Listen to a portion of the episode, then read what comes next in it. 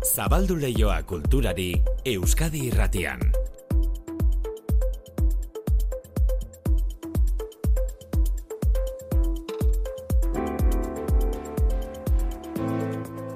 Ordobiak eta goita mairu, Manu Etxezortu arratzaldeo. Arratzaldeo maite.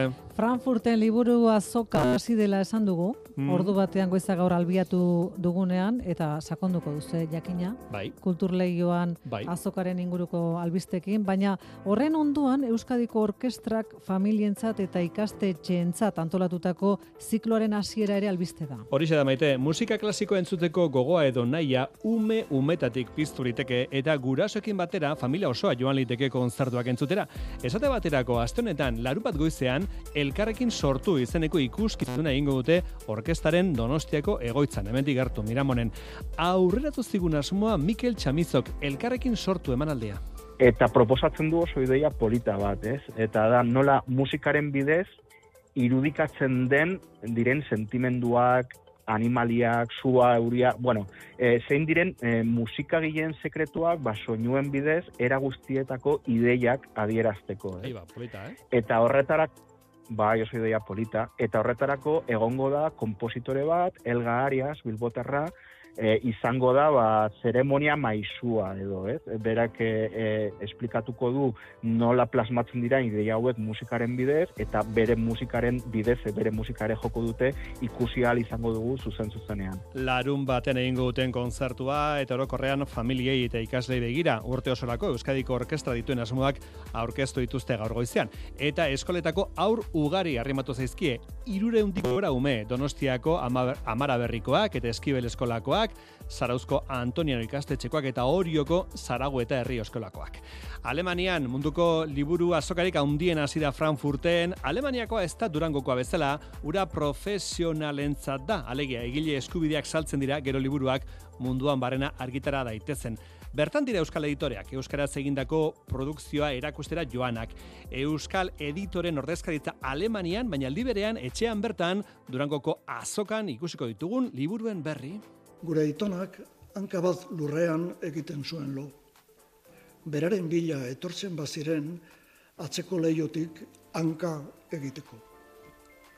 Espainiako hogeita maseiko gerrate garaian, egun batean guardia zibilek eraman eta jipoitu zurtenetik sozialista izateagatik. Bere bianaia eta herriko beste batzuekin batera. Kamioi batean igoarazita, bazter batera eraman ostean. Amonak izainak jarri zizkion zituen ubeldurak onera ekartzeko. Larrutik ikasia ez bizitza osoan aztuko. Beltzune ezainak ezereztu arren, oroimenean luzaro iraun baitzioten, belduraren gaitza ezurretaraino sartu zuen. Zakur Zaunkak poema liburua idatzi du Iñaki Irazuk eta Susa argitaletxeak plazaratu du. Eta Bilboko Arte Ederren Museoari begira da, museoa jakina da obretan dagoela, baina erakusketak ere antolatzen ari da. Picasso urtean gaude, berrogeita urte margolari malagarra hiltzera, eta doki askotan ari dira erakusketa bereziak antolatzen beste beste Bilboko Arte Ederren Museoan. Hau guztia gaurko kulturleioan eta gainera arte eta kultura garaikidea landa eremuetara zabaltzeko proiektua. Bi mundu horiek hiri handiekin lotzen ditugu, baina landa eremuko herriek ere aldarrikatu nahi dute bere lana. Nafarroan badute landarte eta programa hori azalduko digute. Euskadi irratian kultur leioa. Manu Etxezortu.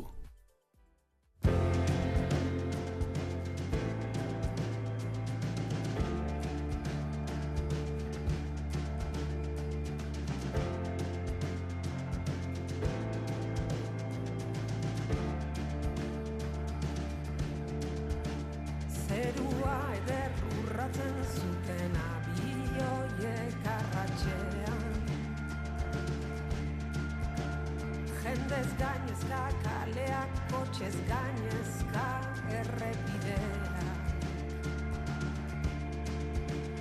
Munduak evakuazio simulakro bat egin duen unean Norbaiek galdetu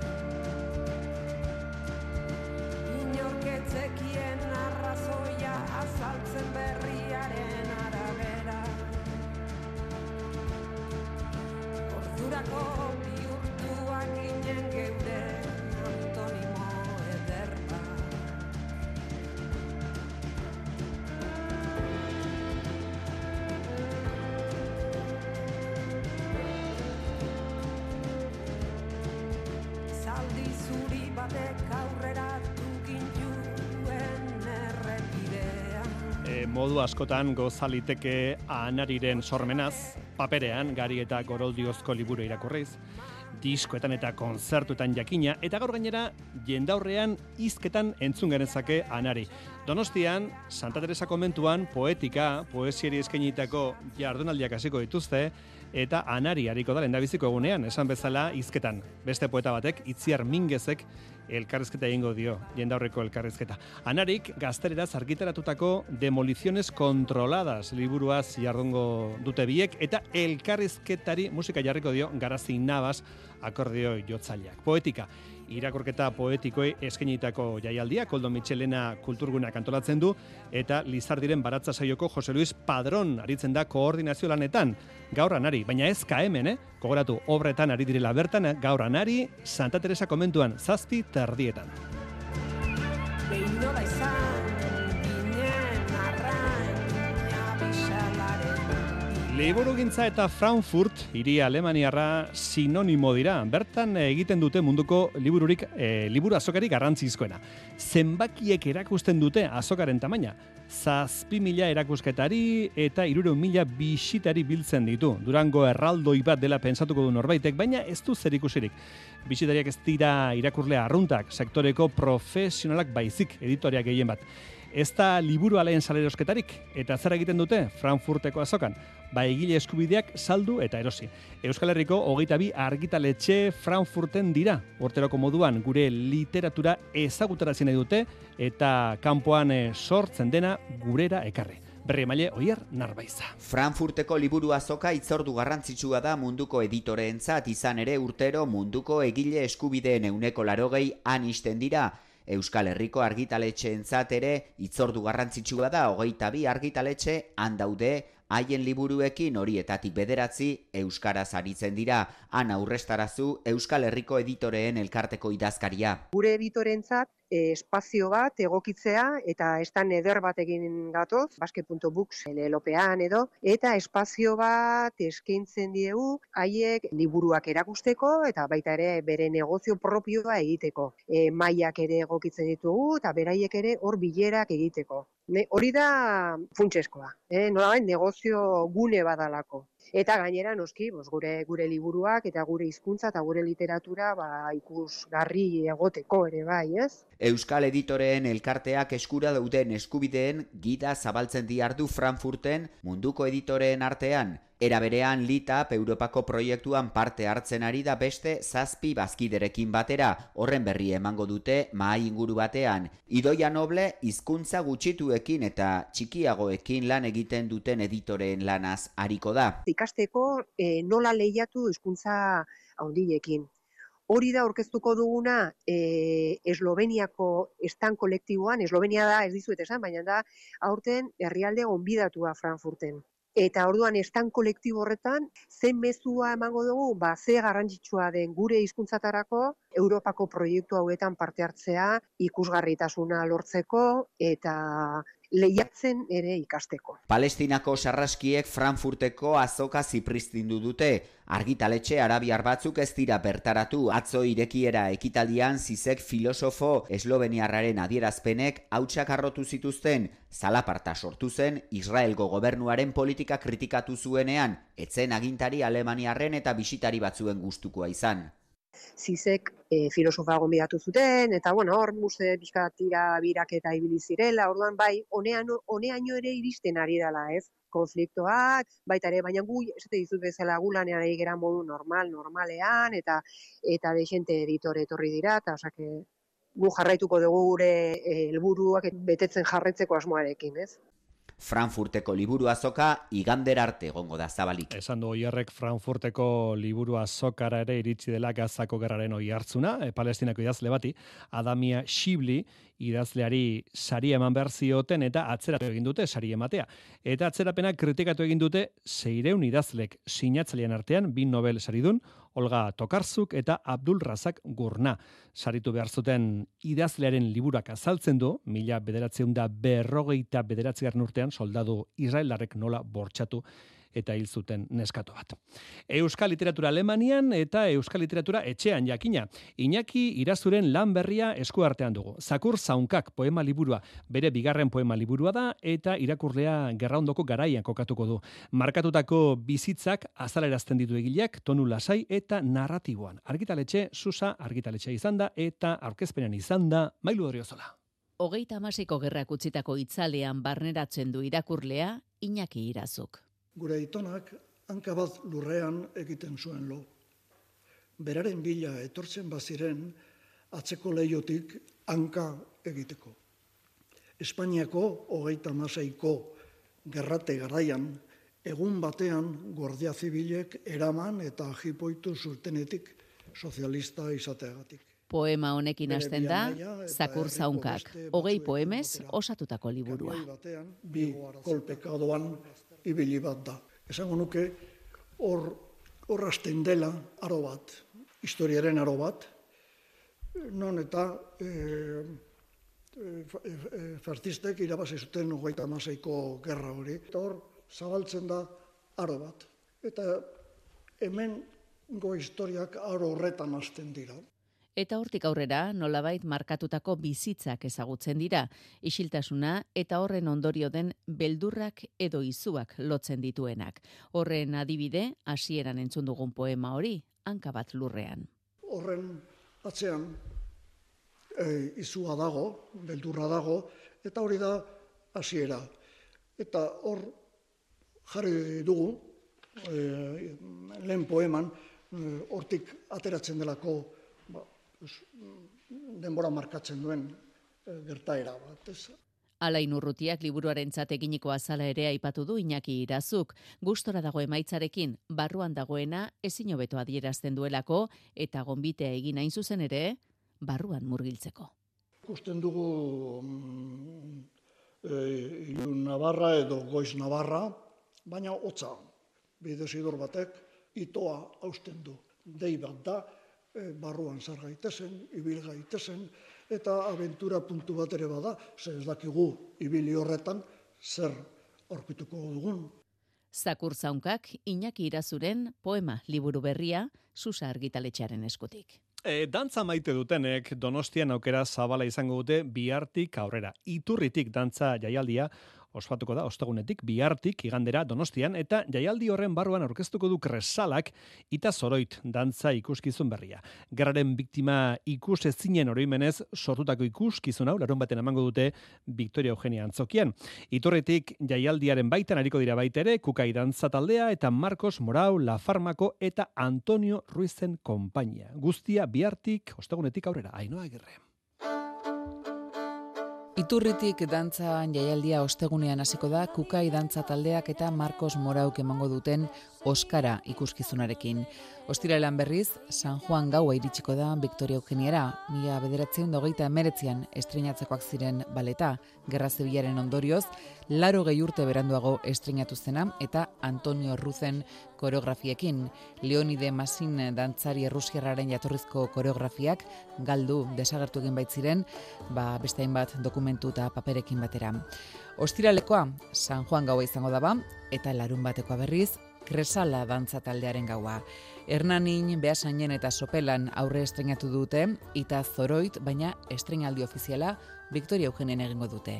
Josu Sagardia, Kresala taldeko dantzaria. biktima ikusezinen oroimen eh, sortutako obra badan, emakumeak protagonistak dituenak, aurreko mendean girotuz, hogei eta hogeita margarren amarkaetan. Egin dugu ekitaldi bat, non bertan amabi pieza dauden, guk azkenean Euskal Dantza oinarri bat dakagu, baino ere bai badaukagu joera pixka kontemporanizatzeko, eta batez ere baletera guteko joera hori hartu diogu eh, emanaldi honetan.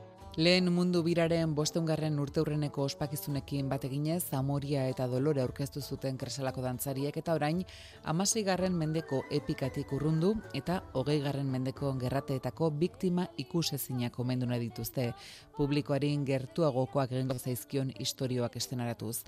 Programa amabi pieza edo estenak osatzen dute eta obra katartikoa edo sendagarria izatean gustatuko litzaieke kresalakoei. Eserlekuan dagona, bakoitzak bere historia bat badakatzean, bere familiak bizi izan ditu gauza ezberdinak, gerraren ondorioz eta duela ez beste hemen ere bai egon izan dira gerrateak eta bar, eta bueno, bakoitzak bere historiaka eta historia horretara eramatea da helburua. Erabili ditugu bai abestiak, bai poesiak, e, tema kontakitzun eta bar, ba, ekitaldia gozatzeko.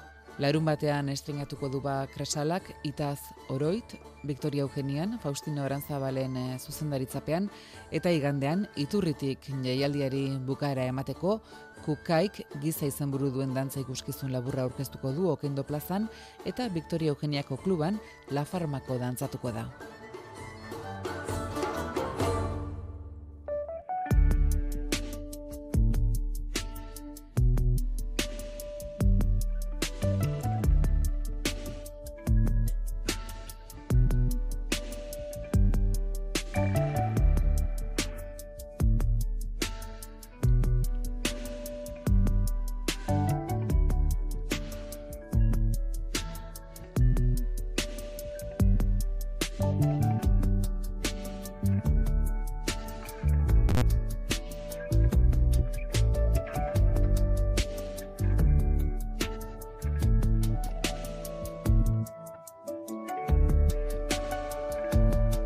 Arte eta kultura herria handi eta hiriekin lotzen dugu maiz, baina landa inguruko herriak ere ari dira arte eta kultura garaikidea bultzatzeko pausoak ematen. Horren adibide da Nafarroako landarte izeneko programa. Mark Badall, Mark, zer moduz? Ba, etxaldean, ongi, ongi. Ongi, Mark. E, Mark, konta iguzu, ze helburu ditu landarte izeneko programa honek. Esan dugu, arte eta kultura garaikidea herri txikietara, landa eremuko herrietara eramatea, ezta? Bai, hau da berez e, programaren helburu nagusi bat, ez? E, hori, eh, e, Nafarroko herri txikietan, e, pues, e, ez bakarrik arte garaikidea, baizik eta kultura garaikideko e, prozesu kolektiboak, parte hartzaideak e, sortzeko e, hori, programa bat da. Mm -hmm. e, jardura artistiko eta kulturalek balio aldute landatasuna ulertzeko modu zaharrak eraisteko, desegiteko, Mark? Bai, bai, alde batetik e, programaren helburu bat da e, arte, arte garaikidea bere oiko esparrutik edo bere oiko inguruetatik ateratzea eta orduan landaren mua eramatea. bertan gertatzen diren, ezakide, espreso kulturalak, pues, nola baita elikatzeko edo diversifikatzeko, eta bat, eta gero ere bai zergatik ez, em, aldi berean, e, saiakera bat da, e, prozesu kolektiboak eta parte hartzaideak e, nola baita saiatzeko edo e, bai, saiatzeko, ez? Eta normalean lan egiten dugun sortzaile gehienekin normalean bakarrik lan egiten dute, bere tailerretik edo bere estudiotik, eta ez dute, bueno, ez, ez dira biziki osatu da, e, parte hartzaile moduan lan egiteko orduan, baita alde honetatik, baita nahiko berria dela parte hartzen guztientzat, bai. Mm, e, zertan gauzatuko da guzti, adibidez, e, Herri bat hartuko dugu. Nafarroako jaurrieta herria, Zaraitzu baiarako herri bada, e, bederatzi kilometroko altueran dagoena, e, neguan e, lurtut ematen ditu egun asko eta asko jaurrietak, eta bertan ari da proiektu bat lantzen oier zuniga, eta oier asmoa da, zera, fikziozko ikusentzunezko bat egitea, ez da, herriari buruz? Bai, bai, bai, bai, kasu honetan, eh, oierrek ikusi du, berez, beste herrietan ikusten duguna, eta da, normaleak galdetzen balin badiezu bertakoei, bere, e, e, beraien herriei buruz, beti, igual, e, jo egiten dute iraganera, mhm. eta, eta guk beti zaitzen gara, gaur egungo egoeraren buruzko, ezakit, no, hausnarketak sortzea, eta, pues, eh, sortzaileen sortzaileek erabiltzen dituzten tresnen bitartez, baina guk zaitzen duguna da, hori gaur egungo egoera, pues nola bait, beste leku batetik begiratu, edo hori, no? Orduan, oierrek, e, gure ustez oso zentzu batekin erabakizun, hori, eh, pues, zergatik ez gara e, iragan horretatik ateratzen, eta ba. zergatik ez gara guazen, e, bueno, ez bakarrik gaur egun gora, etzik eta, e, bueno, eh? eta horregatik a, a, planteatu diegu e, arikita txiki hauek ez, e, nolabait e, jola, fikzioarekin jolasteko. Herritarrak, e, prest agertu dira, prozesu hauetan parte hartzeko prest daude, gogoz, ikusten dituzu? E, bai, bai. Bueno, hau, osea, hori gertatzen ez bada, e, guk ezin dugu ez ere egin, nahi dut, landarten kokatzen diren proiektuak, e, bueno, proiektu behar dute, e, bertakoen parte hartzea da, horregatik, e, e, ane eta biok e, mediazio taldekoak azten, azten lehenago, ez, e, sortzaien iristen dira normalean ekain aldera, baina gu jau da berrian lan, lan egiten e, azten gara herrietan, eta nolabait sortzen dira herri guztietan pues, e, talde bat, ez? Norm, kasu gehienetan, e, sortz e, espreski ateratzen den, edo sortzen den talde bat da, e, landarte ko prozesuak eh, aintzinerat eramaten dituzak, batzudan bai, eh, elkarteia formalak, eh, eh, ik, atxematen dituguna, pues, da, dira eh, aurrera eramaten dutena, baina nola bait, mm. eh, bertako eh, presentziarik gabe, ezin da, eh, hori argita garbi orduan, jaurrietak kasuan, adibidez, eh, bai, atera da, gutxi bera, am, sortzi, bederatzi, bertako talde bat, eta oier, beraiekin, eh, egon da, eh, ba, prozesua oso atenta prozesuak, guk e, eragile guztiok e, eta parte hartze guztiok zerotik abiatzen gara. Mm. E, adibes, oier ez da iritsi jauretara bere aurre ideia batekin edo aurre proiektu batekin, eta alrebez ez da enkargo bat jaurretakoek ez diote e, enkargo bat egin e, oierre, no? Baizik eta denak e, zerotik ekaina aldera hasten gara. Eta hau da gure erronka nagusena. Eh? Nola bideratu behar dugun eh, asiratik prozesuak, eh, hori ez, eh, normalean, eh, no, beste gizaz planteatzen diren gauzak, eh, aurrera emateko esan nahi dut, zerotik abiatze horrek, saltasun batzuk e, ekartzen dizkigu, eta, bueno, horretarako daude e, talde koordinatzaia eta talde mediazio taldea, e, bueno, harreman guzti hauek zaintzeko. Osongi. Ba, Nafarroko landarte programa, e, kultura geraikidea landa eremuko herrietara eramateko proiektua. E, Mark Badal, eskarrik asko, honen guztiaren berri mategatik euskagiratian sorteon. Ba, ez zuen, jo. E, goazen segidan baionara, e, kaleko margolanen puan debiu jaialdia abiatu da Ipar Euskal Herrian, artista gaztei leku emateko parada da, ordugu adibidez aurten pasaiako Nestor Otaino, hogei urte baino ez, eta baionako gaztetxearen paretan ari da ezker eskuin, amar metro, amar metro zabalduen mural batekin, leku privilegiatua margolan bat egiteko. Andoni Lizeaga baionatik. Gaztibel zalama la carabine chantait ainsi. Baionako lezepzen, zizpa gaztetxea, turri bazterrean, pareta xuri zaharkituan, margo koloretsu eta alaia orain. Nestor amaitzekotan da, jaialdian eman dioten enkargua. Bere ideia da, gazte bat, ardi bat eskuan eta ondoan burua estalirik duen beste bat nola baiteko kontraerrana pizz dezakeen irudia jendeak, hausnar dezan, Nestor Otaño berez da gazte berdina. E, baina, ba, bueno, agertzen da gaztearen alde alde bat eta gero beste kontrako alde bat, ez? Alde hona eta alde txarra. Azkenean da kontrako ideiak fusionatzea eta horrela eragin bat sortzea e, ikusleen gan. Hogei urte baino ez eta hainbat ogitan margotu dut arteko Alemanian edo Frantzian amabost urterekin hasi zen. Aski margo errealistak Nesgraf gisa sinatzen du. Leno bai erabiltzen nula espraia, muralakiteko eta baintxe bertan ba, pintura plastiko, akrilikoakin ari naiz, plastikoakin ari naiz esperimentatzen. Point Deburen kasuan artistek ez dute dirusaririk izaten, prestigioa dute sari, estritarta bizitzeko lanbide izateko adibide txarra hau, baina ba omen daude adibide onak eta hori duxe den estorrek artelan horiekin ogibidea izatea. Nere ideia da onta ez dedikatzea eta bai da gia dara pixka zaila gomertzea beti honen gainen jotake, bai azte bururo azkenan ez dituzu momentu libre asko, baina bai, bueno, asmoa hori da. Leioako arte derretako fakultatean ari da. Baionako, bizita gidatuetan izanen dugu aurki beraz, zizpakoa zoritxarrez eta alabearrez lan efimeroa izanen da hemendik urte batzuetara etxe berriak eraikitzeko asmoa baitute leku horretan. Dela den etxe berri eraiki aurretik badukagu denborarik baionako gaztetxera joan eta Nestor Otaino pasaitararen margoa ikusteko. Bueno, bukatu horretik, Pello Ramirez.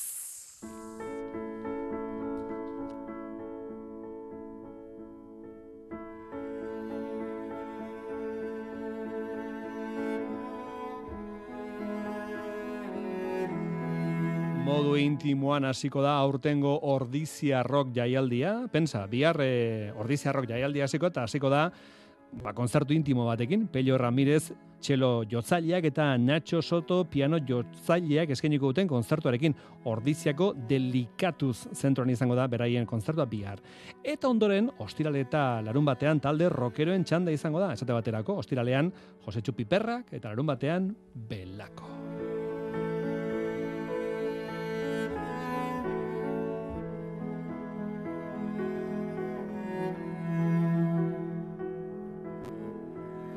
Guztia, esan bezala, ordizia roken. Bueno, mentxa dago ja traste guztia hartuta Josein Etxeberria, zoekin egoteko presto Joseina, arratsaldeo. Bai, keso berdin.